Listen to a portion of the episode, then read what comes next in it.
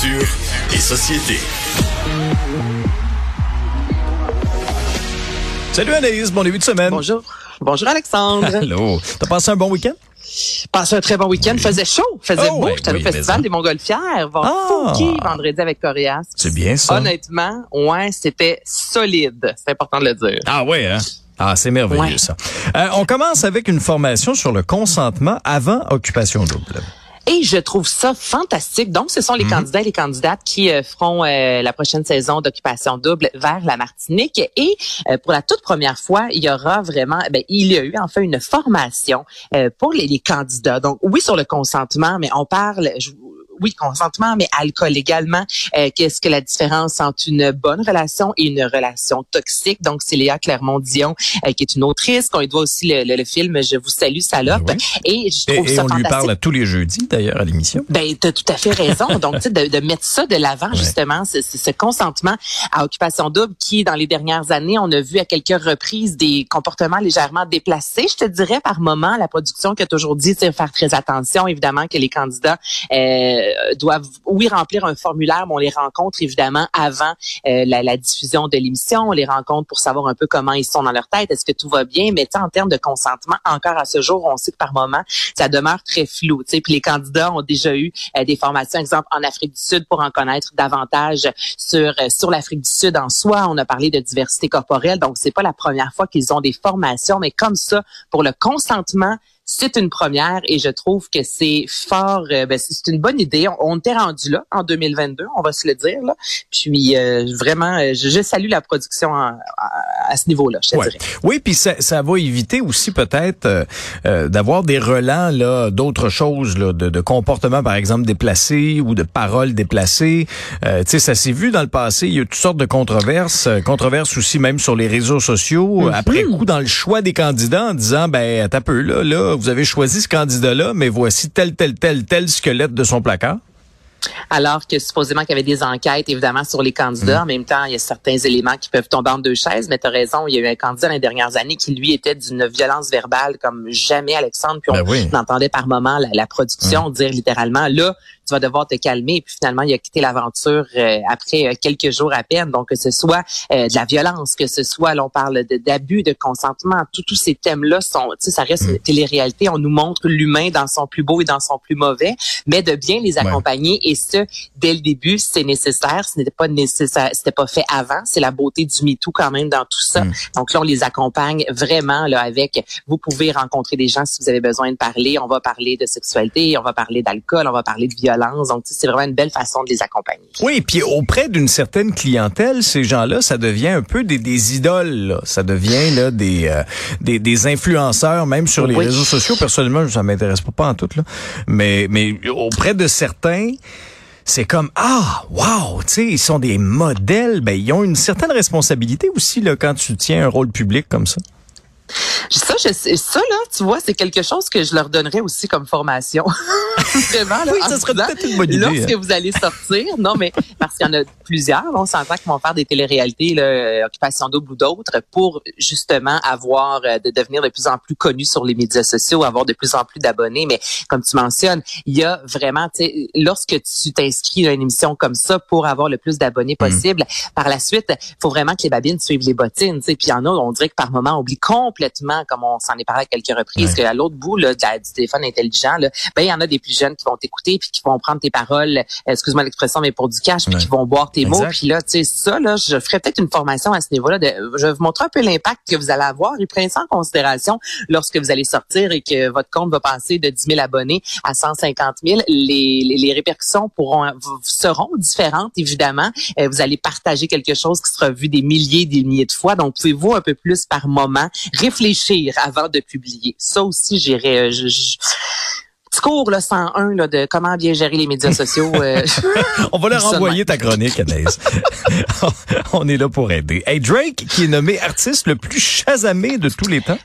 Shazam. Hey, euh, combien, quel âge penses-tu que l'application Shazam, qui je vais rappeler aux gens, lorsqu'on entend une chanson, exemple à la radio, on cherche le titre, on, on- on active l'application et en quelques secondes à peine, elle nous dit qui est l'artiste et quel est le titre de la chanson. Quel âge Shazam? Je te pose ça. Euh, une dizaine d'années. 20 ans. Es-tu sérieuse? Ah ben là, je suis étonné. Ben moi aussi, Ah, j'ai pas de quoi? 20 ans? C'est vrai. Donc 20 ans Shazam.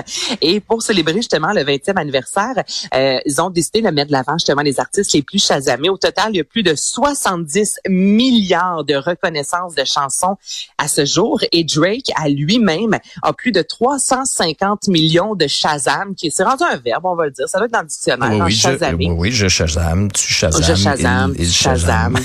Nous avons Shazamé la Oui. chanson en roulant. Ça se dit. Moi, je Là, pense des que fois, ça pour les, les temps de verbes plus compliqués, je serais plus embêté.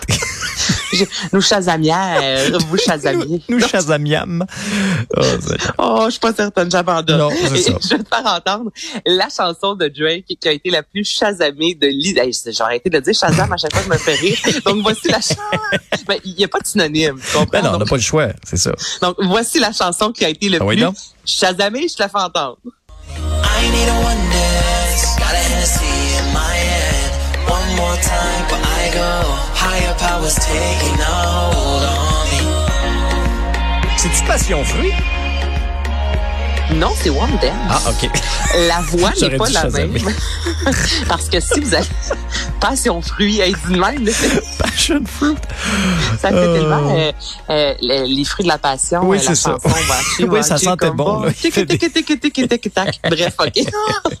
One Dance, qui est la chanson qui a été le plus chasamée 17 Euh, millions oui. de fois. Ah, Eminem, en 2002, a été l'artiste qui a atteint le premier 1000 Shazam. Tu sais, quand tu dis, hey, Mhm. maintenant, on est rendu à des milliards, mais en 2002, Eminem était le premier à passer le cap du 1000 et l'artiste Keisha, avec sa chanson TikTok, est devenue la première à dépasser le million sur euh, Shazam. Mais c'est quand même, tu sais, Drake, euh, à chaque semaine presque, on va dire Drake a un nouveau, euh, c'est celui vraiment, ouais, on cherche mes mots aujourd'hui, c'est... Voyons, Alexandre, je J'aimerais ça t'aider, là. C'est un peu décousu, hein, comme il, il, se, il se bat lui-même de record en record. Voilà. Et là, c'est moi hein, qui levé depuis 2 heures du matin. Je commence à être molle à. Je te trouve extraordinaire de faire ça régulièrement. C'est important de le dire. Ah, là, c'est la dernière semaine. Après ça, je m'en retourne dans mes montagnes. Je m'en retourne chez. Dormir. je m'en retourne dormir. Mais effectivement, il, bat- de record en record, euh, Drake. Et c'est d'autant plus impressionnant, là. Il a Ben, commencé à tellement. De Gracie. Il faut, faut quand même, euh, c'est tout un chemin. De Gracie, nouvelle génération, t'as tout à fait raison. Ah, je connais mes classiques. Mais puis si je me souviens, on, il avait reçu une balle dans le corps ou un truc comme ça, puis il finissait en chaise Son roulante. personnage. Je me- Son personnage. Oui, oui, oui, Oui, pas. Drake, ben non. Non, non, Drake, ça va bien, là, ses affaires. Euh, par contre, Dr. Dre a failli mourir. Raconte-nous ça. Hey. Qu'est-ce qui est arrivé? Vraiment, ça c'est particulier. Donc, Dr. Dre, producteur, chanteur, Still Dre que vous entendez, qu'on a vu encore il y a quelques mois de ça, top shape, euh, lors du Super Bowl, lui qui a quelques semaines de ça a publié des photos de lui en studio avec Eminem et Snoop Dogg travaillant sur un nouvel album. Et pourtant, en janvier dernier, Dr. Dre a été victime, Alexandre, d'un anévrisme cérébral. Ok, et là il s'est retrouvé à l'hôpital de Los Angeles et pendant deux semaines, il s'est retrouvé aux soins intensifs. Et là, personne de sa famille pouvait venir parce que tout d'abord, en raison de la pandémie, on évitait d'avoir euh, la famille, euh, évidemment, euh, près des, gens malades. Mais au-delà de ça, au début, on se disait non, mais il va tellement pas bien qu'on va vraiment le laisser se reposer au maximum.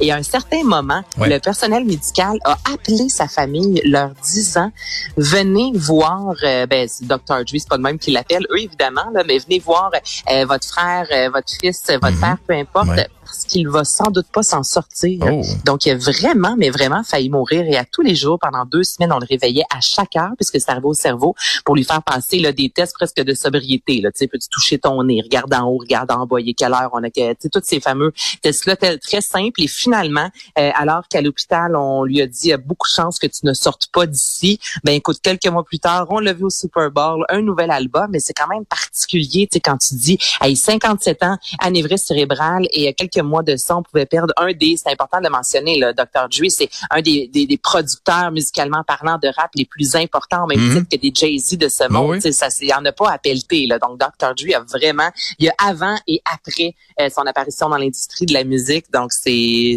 finalement, il y a plus de peur que de mal. C'est ça la bonne nouvelle. Ben oui, c'est clair. Alors, Anaïs, va te reposer.